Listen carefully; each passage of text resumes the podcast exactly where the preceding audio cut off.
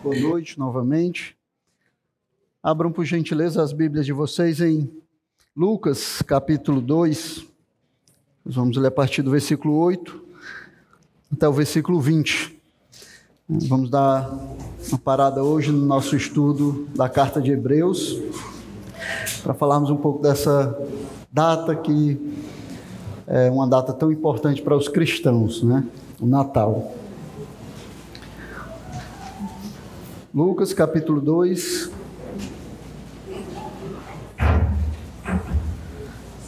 A partir do versículo 8, diz assim a palavra do Senhor. Havia naquela mesma região pastores que viviam nos campos e guardavam seus rebanhos durante as vigílias da noite. E o anjo do Senhor desceu onde eles estavam, e a glória do Senhor brilhou ao redor deles, e ficaram tomados de grande temor. O anjo, porém, lhes disse: não tenham medo, estou aqui para lhes trazer boa nova de grande alegria, que será para todo o povo. É que hoje, na cidade de Davi, lhes nasceu o Salvador, que é Cristo o Senhor. E isto servirá a vocês de sinal. Vocês encontrarão a criança envolta em faixas e deitada em manjedoura. E de repente apareceu com o anjo uma multidão do exército celestial, louvando a Deus e dizendo: Glória a Deus nas maiores alturas e paz na terra entre os homens a quem ele quer bem. Quando os anjos se afastaram deles e voltaram para quando os anjos se afastaram deles e voltaram para o céu, os pastores disseram uns aos outros: Vamos até Belém e vejamos os acontecimentos que o Senhor nos deu a conhecer. Foram depressa e encontraram Maria e José e a criança deitada na manjedoura. E vendo isso, divulgaram o que lhes tinha sido dito a respeito deste menino. Todos os que ouviram se admiraram das coisas relatadas pelos pastores. Maria, porém, guardava todas estas palavras, meditando-as no coração. E os pastores voltaram, glorificando e louvando a Deus por tudo que tinham ouvido e visto, como lhes tinha sido anunciado. Curva sua cabeça, vamos orar e pedir a Deus que nos abençoe enquanto estudamos a Sua palavra. Santo Deus, nós queremos clamar, Senhor, Tua bênção sobre as nossas vidas nesse momento, Senhor, em que estamos estudando a Tua palavra. Ajuda-nos, Senhor, através da Tua palavra, a compreendermos aquilo que é o verdadeiro significado do Natal, Senhor, aquilo que nós verdadeiramente temos que celebrar, Senhor, nessa data. Ajuda-nos, Senhor, a trazer à memória aquilo que o Senhor tem feito pelos homens, Senhor, aquilo que o Senhor fez enviando o seu filho para vir a esse mundo, Senhor, morrer pelos nossos pecados e assim nos dar nova vida. Mas, Santo, que esse texto possa nos fazer refletir, Senhor, a respeito dessa data, Pai, e o que nós realmente devemos celebrar nessa época.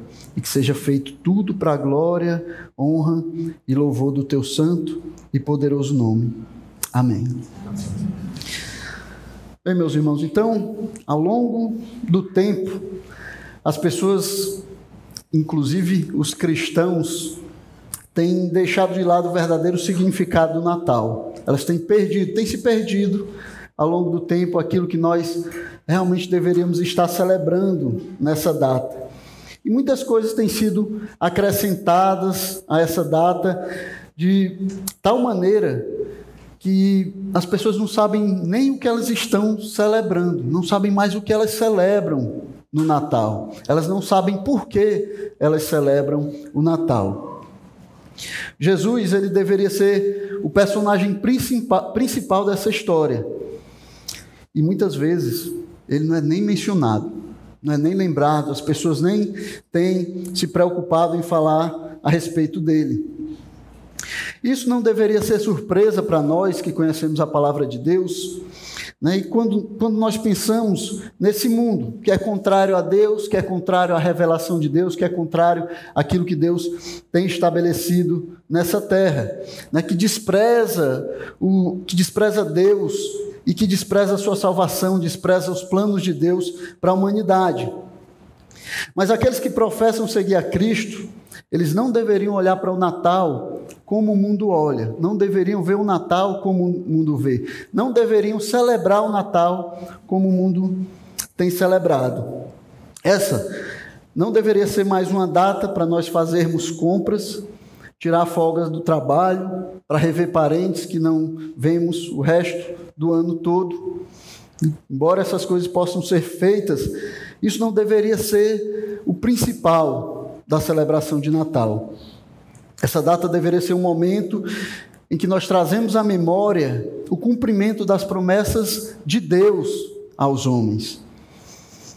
O dia em que o Filho de Deus veio ao mundo, encarnou entre os homens e renovou a esperança de salvação dos homens.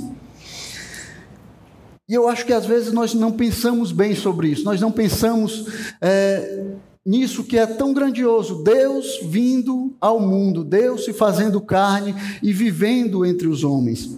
E nós deixamos de lado isso. Então a Escritura diz que na encarnação de Deus, na encarnação de Cristo, o Rei da Glória, o Senhor do universo, ele veio ao mundo e se esvaziou, assumindo a forma de servo, tornando-se semelhante aos seres humanos e reconhecido em figura humana, ele se humilhou, tornando-se obediente até a morte e morte de cruz.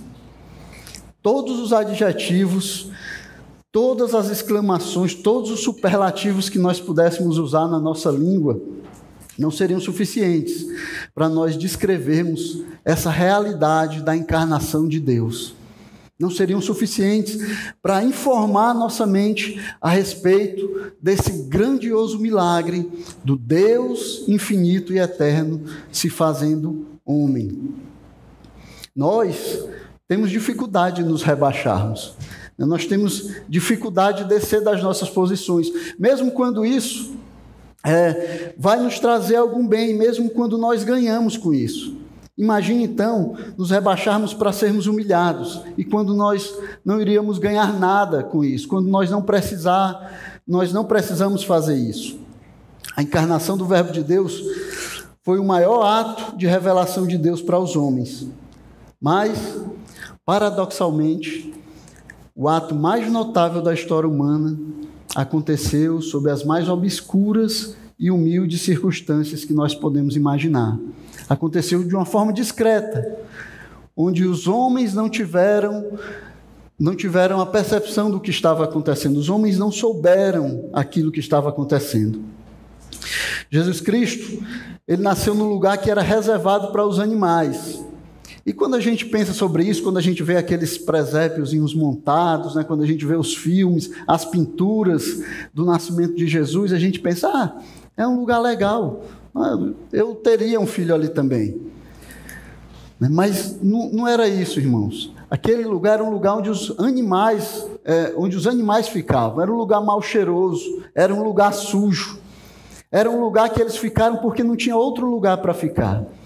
Ninguém na cidade de Belém, que deveria estar dormindo tranquilamente sem saber o que estava se passando, ninguém na cidade de Belém percebeu o significado daquilo que estava acontecendo. Nem os pais de Jesus, como vai ser contado no desenrolar dessa história, conseguiam compreender todas as coisas relacionadas com o nascimento de Cristo. Com certeza, não é o que teria acontecido se o nascimento de Jesus tivesse sido planejado por um grupo de marketing ou um grupo de relações públicas do nosso tempo.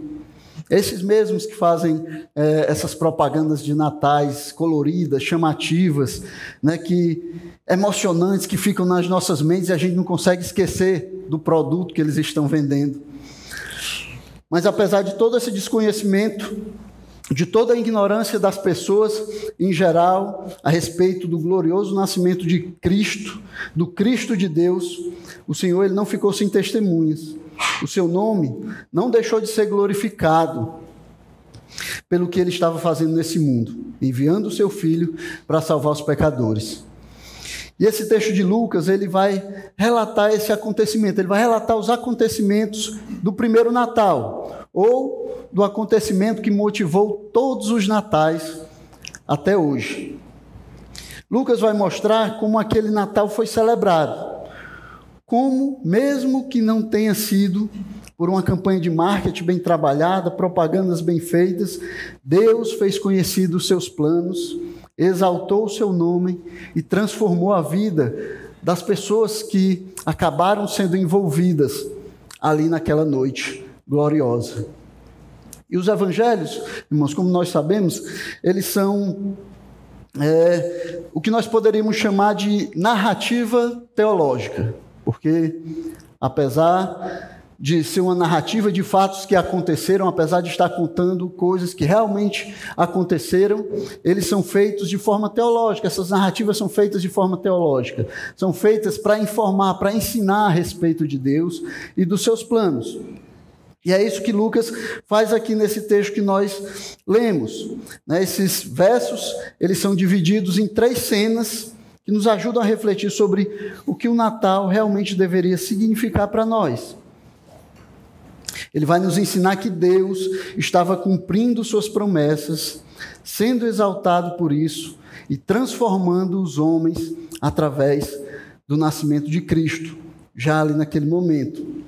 Então, nós vamos ver aqui cada uma dessas cenas e ver o que elas podem nos ensinar a respeito do Natal, ver como nós podemos celebrar o Natal de uma forma bíblica, de uma forma que glorifique a Deus, que glorifique a Jesus Cristo que é o que para onde o, Natal deveria realmente nos apontar. Certo? Então, vamos começar do início, né, falando sobre o anúncio do nascimento. Os versículos 8 a 12 falam desse anúncio, como se deu esse anúncio e como as pessoas que receberam esse anúncio reagiram a ele. E ele diz assim: havia naquela mesma região Pastores que viviam nos campos e guardavam seus rebanhos durante as vigílias da noite. E um anjo do Senhor desceu aonde eles estavam, e a glória do Senhor brilhou ao redor deles. E ficaram tomados de grande temor. O anjo, porém, lhes disse: Não tenham medo, estou aqui para lhe trazer boas novas de grande alegria, que será para todo o povo é que hoje na cidade de Davi lhes nasceu o Salvador, que é Cristo o Senhor. E isto servirá a vocês de sinal. Vocês encontrarão a criança envolta em faixas e deitada em manjedoura. Então, o nascimento de Jesus quebra todas as expectativas humanas. Deus quebra as expectativas humanas ao trazer Jesus da forma que ele trouxe, da forma que nós vemos nas Escrituras. Desde ter nascido de uma virgem, coisa que nunca aconteceu na história humana, até o seu advento ser anunciado por anjos e ser anunciado a homens que de maneira nenhuma esperavam a dignidade de receber essa notícia, tudo no nascimento de Cristo é extraordinário. Tudo quebra os paradigmas que nós temos nas nossas mentes. Tudo é feito de maneira como nós não esperaríamos. E se, nós, e se fosse nós, faríamos de outra maneira. Mas Deus aqui fez como lhe aprouve fazer. Fez aquilo que ele gostaria de fazer. Esses homens que receberam a notícia do nascimento, que receberam é, essa gloriosa notícia de que o Salvador do mundo ele estava vindo ao mundo, que ele estava entrando no, no mundo, nascendo como um menino da, do ventre de uma mulher. Eles, como pastores, eram uma, uma classe que, em geral, era desprezada por todos por toda aquela sociedade dos tempos de Jesus. Os pastores não eram reconhecidos, era ralé daquela época. E isso acontecia por vários motivos. Eles, os pastores tinham que trabalhar sete dias por semana e por vários meses durante o ano. Eles não podiam deixar os seus rebanhos. Então eles passavam muito tempo longe do templo, longe dos rituais que eram feitos no templo, e eles não, eles não tinham condições também de observar os sábados. E isso os tornava impuros e em constante desobediência à lei.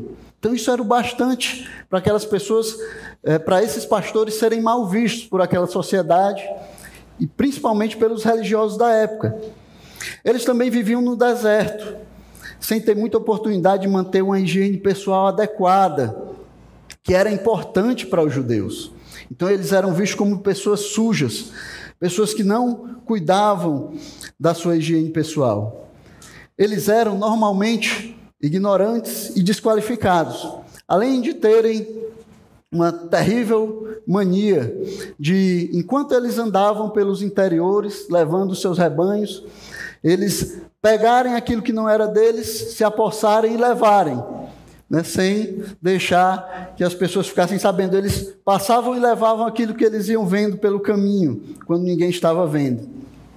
Então, os pastores eles estavam perto do bem perto do fundo da hierarquia social, perdendo somente para os escravos. E muitas vezes alguns escravos viviam melhor do que pastores, porque a alguns escravos era dado o direito de se instruírem, de serem mestres, de estudar. Pastores não tinham isso. Então, pastores naquela cultura eram personagens desagradáveis, desonestos e indignos indignos de confiança, tanto que não era nem permitido que eles fossem testemunhas nos tribunais. Então, se houvesse um crime, se fosse cometido um crime, ou se houvesse alguma disputa e a única testemunha fosse um pastor, era mesmo que não ter testemunha nenhuma. Eles não eram aceitos como testemunhas nos tribunais.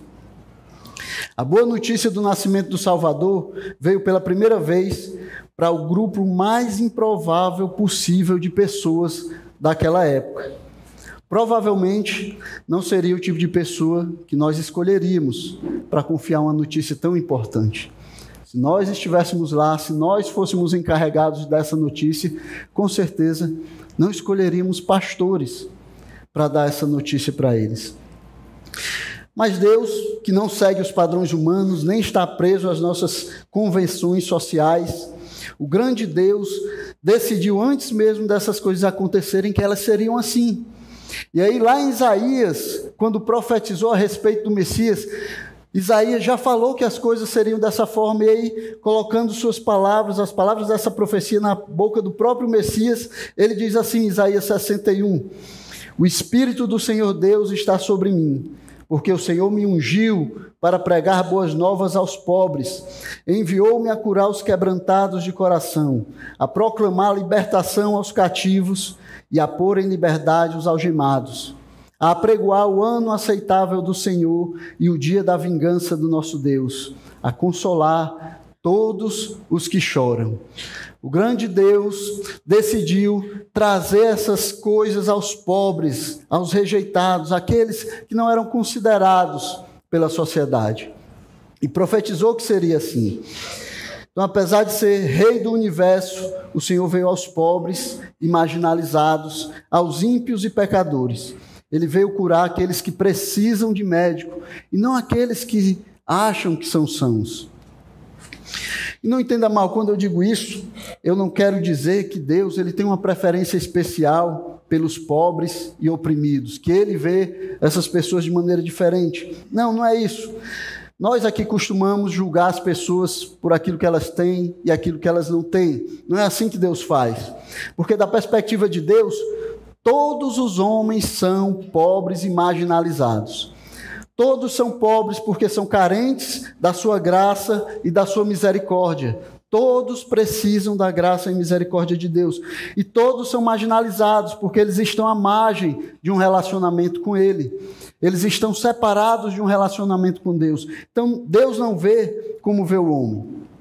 Mas ali, na época do nascimento de Cristo, as pessoas mais ricas e poderosas, elas não achavam que elas precisavam de um Salvador. Elas não pensavam que precisava, precisavam de salvação. Elas não estavam buscando por isso. Os religiosos, eles se achavam justos porque eles cumpriam a lei, porque eles requeriam dos outros que cumprissem a lei e também não estavam procurando por salvação. O que não é muito diferente de hoje. Sempre que as pessoas são mais poderosas, sempre que as pessoas têm condições de serem mais dependentes, elas acabam esquecendo de Deus. Elas acabam achando que não precisam de Deus, que não precisa que não precisam se colocar diante de Deus. Deus veio chamar todos os homens para a salvação.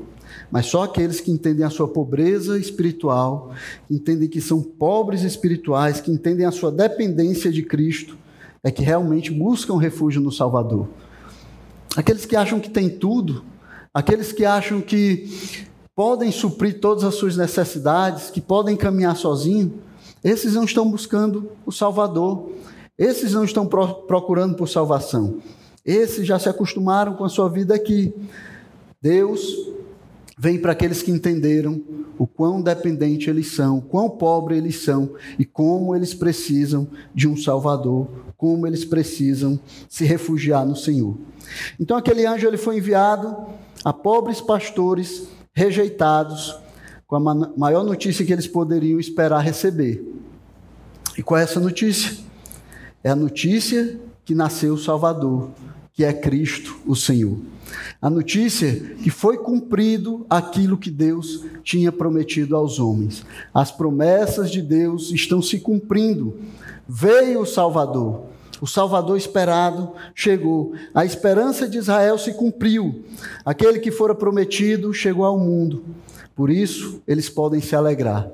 Essa foi a notícia que foi dada àqueles pastores. E isso é o que também deveria nos trazer alegria quando nós pensamos no Natal, quando nós celebramos o Natal. Porque o Salvador nasceu, nós temos esperança. Porque o Senhor cumpriu as suas promessas, nós temos renovada a nossa fé nele e aguardamos com confiança o cumprimento daquelas promessas que ainda vão se cumprir. Nós podemos olhar para trás e ver o Senhor cumprindo tudo aquilo que ele nos prometeu, e ver o Senhor cumprindo aquilo que ele tinha dito que faria, e podemos ter esperança que ele também fará no futuro, que aquilo que ele prometeu para o futuro se fará também, porque ele é o Deus fiel. Então o anjo, como que percebendo o desejo dos pastores de ver, de confirmar as coisas que estavam acontecendo, diz para eles no versículo 12: e isto servirá a vocês de sinal. Vocês encontrarão a criança envolta em faixas e deitada em uma manjedoura. Esse era o sinal para os pastores. O Natal, ele deveria também ser o nosso sinal. Ele deveria ser aquilo que aponta para Cristo. Ele deveria ser aquilo que nos dirige ao Senhor. O Natal hoje deveria ser a nossa criança envolta em faixas e deitada em manjedoura. Deveria ser aquilo que leva os nossos pensamentos, leva as nossas mentes, leva a nossa adoração a Deus, por causa da sua fidelidade, por causa das suas promessas sendo cumpridas. Então, meus irmãos, nessa época, os presentes são bons, né? eles também nos ajudam a lembrar do grande presente de Deus para nós. A comunhão é boa, as festas, os feriados são bons também. Mas o que nós deveríamos estar buscando no Natal é Jesus Cristo. Todas as outras coisas deveriam ser secundárias. Todas as outras coisas deveriam ficar em segundo plano. Todas as outras deveriam desvanecer na sua glória, comparadas à glória do menino que nasceu em Belém. Do menino que nos foi dado, do menino que o Senhor na sua graça e misericórdia, nos enviou para ser o Salvador do mundo. Na verdade, nós só podemos nos alegrar em todas essas outras coisas porque nós já encontramos alegria em Jesus Cristo. Porque nós encontramos alegria no Senhor. É Ele que torna as celebrações de Natal especiais. É Ele que nos dá alegria no Natal. É por causa dele, é porque ele veio a esse mundo é porque neles nós te, nele nós temos a esperança de salvação, que o Natal é uma data especial. E é por isso que nós podemos nos alegrar, como foi com aqueles pastores, e não somente com eles. Os versículos 12 e 14 vão falar do louvor dos anjos, por causa do que Deus tinha feito. Então, os anjos também louvaram a Deus pelo nascimento do seu filho. E, um, e, um, e em um contraste que é marcante aqui, né? Enquanto na terra o nascimento de Jesus aconteceu de uma forma obscura, de uma forma humilde, sem pompa, né? sem o conhecimento dos grandes e dos poderosos, sem o reconhecimento dos reis, sem nem mesmo as pessoas da família estando ali para recebê-lo na sua chegada, na chegada do Senhor ao mundo. No céu, a Bíblia diz que aparece uma multidão do exército celestial louvando a Deus. Enquanto a terra estava calada, sem saber o que estava acontecendo, o céu glorificava a Deus. O céu dava honras e glória a Deus, louvando o seu nome por causa da chegada do Salvador. E aí os anjos aqui eles nos ensinam sobre o que realmente diz respeito ao Natal. O que é que realmente nós deveríamos buscar no Natal? No versículo 14 ele diz, eles dizem glória a Deus nas maiores alturas Glória a Deus acima de todas as coisas. Glória a Deus que é maior do que todas as coisas. O Natal, ele diz respeito à glória de Deus. Diz respeito ao Senhor que é fiel, levando adiante o seu plano de ser louvado e adorado em toda a terra. É o Senhor que é fiel, cumprindo a sua promessa de restaurar os homens, para que, ele, que eles possam lhe render honra, louvor e adoração. É o Senhor cumprindo a sua promessa de trazer salvação ao mundo, cumprindo a sua promessa que foi feita desde o início, lá no início, quando o homem pecou, quando nossos primeiros pais desobedeceram a Deus e permitiram que o pecado entrasse nesse mundo. Lá Deus prometeu que viria aquele que pisaria a cabeça da serpente. E aqui, no nascimento de Cristo, nós vemos essas promessas sendo cumpridas. Nós vemos a esperança sendo renovada. E aí os anjos dizem que para que isso aconteça é necessário existir paz. E é por isso que eles desejam essa paz. É por isso que eles dizem paz na terra entre os homens a quem ele quer bem. Essa paz não é a paz vazia que o mundo prega. Não é a simples ausência de conflito. Não é a simples ausência de guerra. Não é essa paz que as pessoas pregam quando vai chegando o final do ano. Mas que passam todo o resto do ano produzindo várias coisas que levam à guerra, que levam ao conflito. Então não é esse tipo de paz que os anjos estão pedindo aqui. Mas é a paz da qual depende o nosso destino eterno é a paz da qual depende o nosso futuro eterno com Deus. É a paz com Deus que só pode ser alcançada por meio de Jesus Cristo, que só pode ser alcançada através daquele menino que nasceu em Belém e traz salvação aos homens. É a paz que Paulo anuncia lá em Romanos, capítulo 5, versículo 1, quando ele diz: Justificados, pois, mediante a fé, temos paz com Deus por meio de nosso Senhor Jesus Cristo. É essa paz, é a paz com Deus, é a paz que nós recebemos por meio de Jesus Cristo, é a paz que nós recebemos através da morte e ressurreição de Jesus Cristo. É exatamente isso que os anjos estão proclamando aqui. Eles estão dizendo: agora que o Salvador nasceu, os homens têm realmente possibilidade de ter paz com Deus.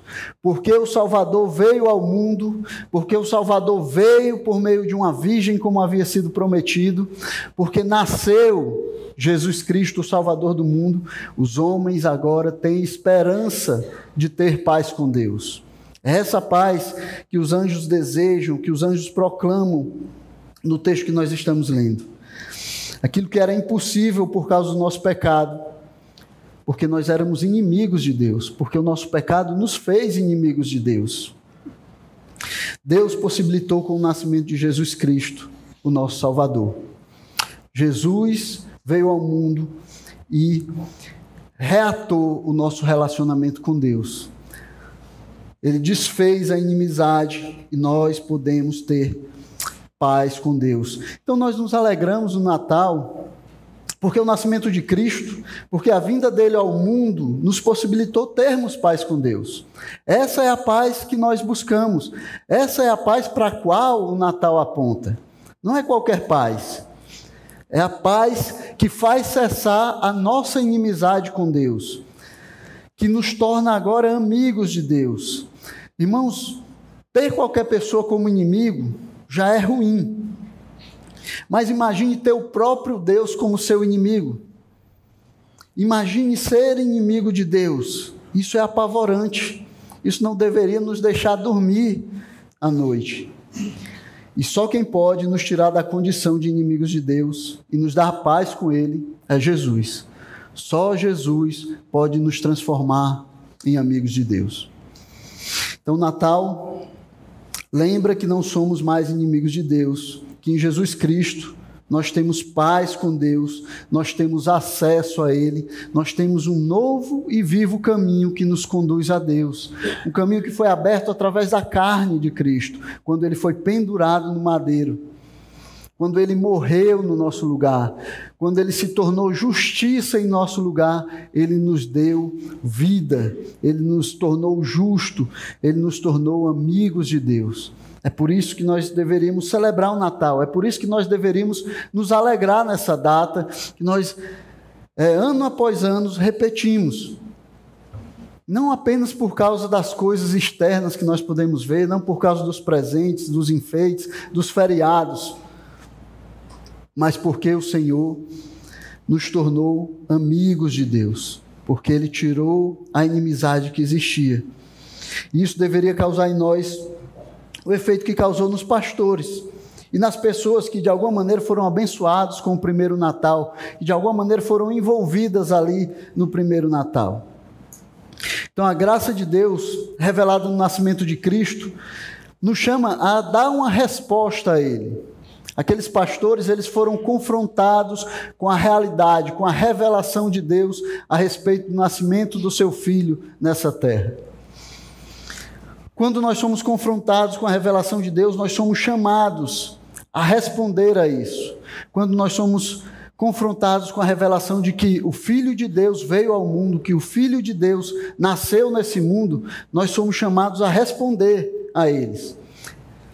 Aqueles pastores, eles foram impactados com o anúncio do nascimento do Salvador. E isso produziu neles pelo menos três resultados. Nós vamos ver aqui nesse texto, dos versículos 15 ao 20. O primeiro resultado que causou nesses pastores foi que eles buscaram a Cristo. Versículo, versículo 15 e 16 diz assim: Quando os anjos se afastaram deles e voltaram para o céu, os pastores disseram uns aos outros: Vamos até Belém e vejamos os acontecimentos que, que o Senhor nos deu a conhecer. Foram depressa e encontraram Maria e José e a criança deitada na manjedoura. Então aqueles pastores eles não perderam tempo. Depois de saberem do nascimento do Salvador, depois de ser revelado a eles que o Salvador do mundo, ele nasceu, ele nasceu de uma virgem, ele nasceu em uma estribaria, ele foi colocado em uma manjedoura, eles não perderam tempo, eles saíram depressa para procurá-lo, até que encontraram como havia sido revelado a eles. Eles, a, a, fé deles moveu eles, levou eles a procurarem a Cristo. Eles não duvidaram. Eles não pensaram na sua condição de desprezados. Eles não pensaram na sua condição de párias da sociedade. Eles não ficaram trazendo justificativas, não ficaram se lamentando, porque ele, eles eram pobres coitados, que eram desacreditados pelo resto da sociedade. Eles creram no que, eles tinham, no que lhes tinha sido anunciado. Eles creram na revelação de Deus para eles. E a sua fé não os deixou paralisados, não os deixou esperando, não deixou eles sem ação. Eles agiram conforme a fé e seguiram para o encontro do Salvador. Eles foram impulsionados de acordo com aquilo que tinha sido revelado a eles, de acordo com aquilo que eles tinham crido a respeito do que tinha sido revelado a eles. Então, se você acha que crer é a mesma coisa de não fazer nada, que é algo apenas interior, que não requer comprovação, que apenas dizer que crê é o bastante, essa não é a fé que Deus nos dá, essa não é a fé bíblica. A fé que deixa as pessoas paradas, que deixa as pessoas aguardando acontecer sem saber como. A fé que é, paralisa as pessoas não é a fé bíblica, não é a fé como nós conhecemos, não é a fé que nós vemos aqui nesses pastores. Nossa fé ela deve nos levar à ação, deve nos levar ao movimento, deve nos empurrar em direção a Deus, deve nos conduzir em direção ao Senhor. Ninguém fica sentado esperando porque tem fé. Pelo contrário, as pessoas seguem em frente exatamente porque elas têm fé. É isso que nós vemos quando nós lemos Hebreus, que é conhecido como a galeria dos heróis da fé. que fala desses homens que tiveram fé e a sua fé fez com que eles andassem para frente, fez com que eles seguissem adiante. Lá fala de Abraão, que teve fé e não ficou no lugar onde ele estava, não ficou na sua cidade, mas seguiu como tinha sido mandado por Deus, seguiu para uma terra que ele não sabia onde era, porque ele teve fé. Fala desse mesmo Abraão que, sendo mandado por Deus, foi e ofereceu seu filho Isaac. Ele não ficou perguntando, ele não ficou reclamando de Deus, ele não ficou na dúvida, e aí, Senhor, como é que vai ser? Esse aqui é o filho da promessa, e se ele morrer? Não, ele foi, ele seguiu em frente, ele confiou, ele creu, e isso fez ele seguir em frente. Lá fala também de Moisés, que teve fé e não ficou no Egito. Ele renunciou aos tesouros do Egito para sofrer com o povo de Deus. A fé nos impulsiona para frente, a fé nos faz seguir adiante, a fé nos conduz a Deus. A fé não nos deixa paralisados, a fé não nos deixa parados no nosso lugar. Esses pastores, eles ouviram falar do nascimento do Filho de Deus, do Salvador do mundo. E isso empurrou eles para buscarem o Senhor. Eles buscaram e encontraram o Senhor porque eles tiveram fé, porque eles creram na revelação que foi dada a eles. A segunda coisa que acontece aqui com eles é que eles anunciaram o Evangelho de Cristo. É o segundo efeito que o conhecimento dos planos de Deus causa em nós, ou deveria causar em nós. É que nós não guardamos aquilo que nos é revelado somente para nós, mas nós proclamamos aquilo que o Senhor nos dá a saber. Saber o que Deus está fazendo nesse mundo nos impulsiona a proclamar essas verdades a todas as pessoas. Saber aquilo que o Senhor está fazendo nessa terra deveria nos empurrar para falarmos das grandezas de Deus, para pregarmos o Evangelho de Cristo, assim como fez com aqueles pastores ali. Eles não ficaram calados, eles falaram. Aqueles pastores, eles não se esconderam. Eles não fingiram que não tinha acontecido nada.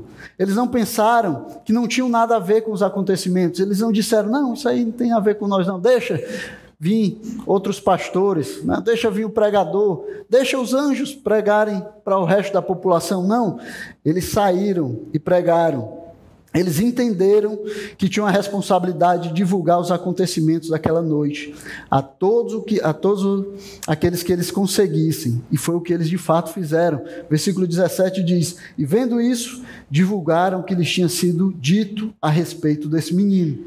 Eles não ficaram parados, parados, mas eles divulgaram aquilo que o Senhor tinha revelado a eles. O conhecimento das maravilhas de Deus fez aqueles pastores que não podiam ser testemunhas nos tribunais dos judeus, se tornarem testemunhas do próprio Deus. Fez aqueles homens que não podiam dar é, com boa fé a, a sua versão de algo que estava acontecendo em um tribunal.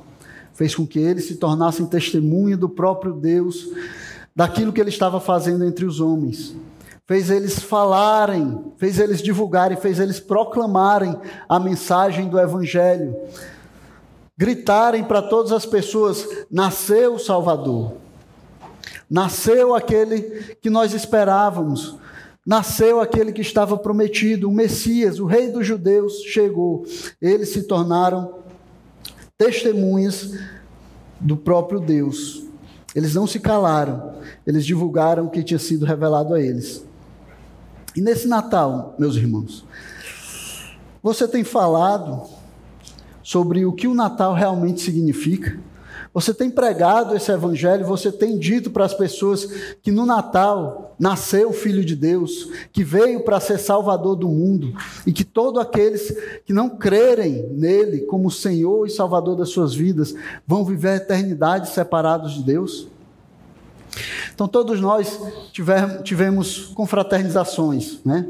E é muito legal ver isso. A igreja reunida em lugares diferentes, a igreja em comunhão, a igreja celebrando o Natal. Mas o que é que fez parte dessa celebração? Jesus esteve presente ali, nós falamos de Jesus, aquele que nasceu que veio ao mundo para ser salvador dos homens. Jesus foi o principal ali nas nossas reuniões. Nós lembramos de mencionar Jesus enquanto nós comíamos, enquanto nós tínhamos comunhão, enquanto nós celebrávamos o Natal. Esses pastores, eles não ficaram calados a respeito de Jesus. Eles pregaram o evangelho de Cristo.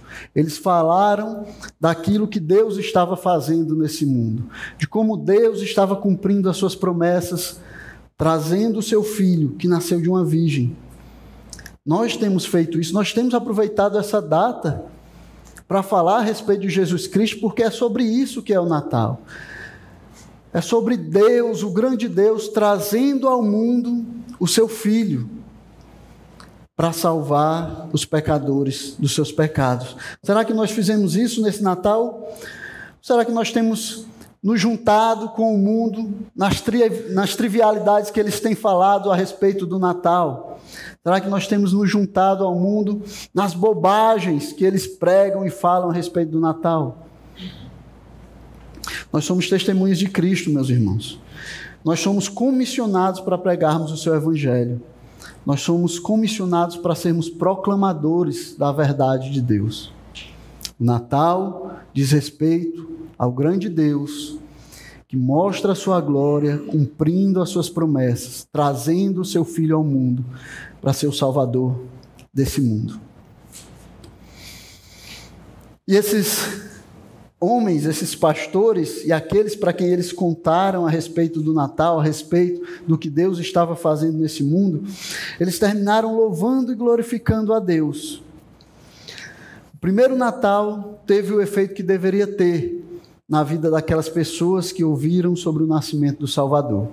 Versículo 20 diz: E os pastores voltaram, glorificando e louvando a Deus por tudo o que tinham ouvido e visto, como lhes tinha sido anunciado. Na vida daqueles homens, o Natal produziu aquilo que deveria produzir na vida de todo aquele que professa seguir a Cristo deve produzir louvor e adoração a Deus. É isso que o Natal deve produzir nas nossas vidas. É assim que nós devemos celebrar o Natal.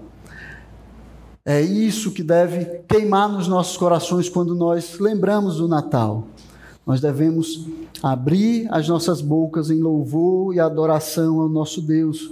É sobre isso que é o Natal. É sobre a glória do grande Deus que entregou o seu Filho, para que todo aquele que nele querer não pereça, mas tenha a vida eterna. O Natal, como todo o resto, é sobre a glória de Deus. Então, que nesse Natal nós nos lembremos do nascimento de Cristo e glorifiquemos a Deus pela sua graça e misericórdia. Nesse Natal, irmãos, nós nos lembremos que nós fomos chamados para a glória de Deus, para divulgar aquilo que Ele faz nessa terra, para falar das maravilhas de Deus nesse mundo todos os dias da nossa vida, mas que isso seja relembrado nas nossas, trazido às nossas mentes nesse dia que nós relembramos o nascimento do Salvador. Amém? Amém. Vamos orar e pedir a Deus que nos capacite a vivermos assim, para a glória e honra do seu nome. Santo Deus e Pai, nós somos gratos por tudo aquilo que o Senhor tem feito nas nossas vidas. Somos gratos porque o Senhor é um Deus fiel que cumpre as tuas promessas, porque o Senhor não deixou de fazer aquilo que disse que faria nesse mundo. O Senhor realmente enviou o seu filho, Senhor, nascido de mulher, nascido sob a lei, para salvar todo aqueles, todos aqueles que estavam, que eram escravos da lei, que não conseguiam, Senhor, salvar eles mesmos. O Senhor, na sua graça e misericórdia, enviou o seu Filho, Senhor, para salvá-los. Pai amado, que o verdadeiro significado do Natal esteja nas nossas mentes e nos nossos corações, Pai. Nós possamos proclamar ao mundo porque é que o teu filho veio a esse mundo, o que ele veio fazer aqui. Nós possamos lembrar aquilo que ele fez nas nossas vidas e que isso nos empurre, Senhor, nos impulsione a falar da misericórdia e da graça de Deus e trazer outras pessoas ao conhecimento de Ti, Senhor. Trazer outras pessoas para colocarem as suas vidas, a sua fé, a sua esperança no Filho de Deus, que nasceu naquele primeiro Natal, Senhor, e renovou, restaurou a esperança de que um dia aqueles que creem em ti estarão contigo por toda a eternidade, louvando e engrandecendo o teu santo e poderoso nome, Pai. Faz assim conosco, Senhor, nós te pedimos, no nome do teu filho Jesus Cristo. Amém. Amém.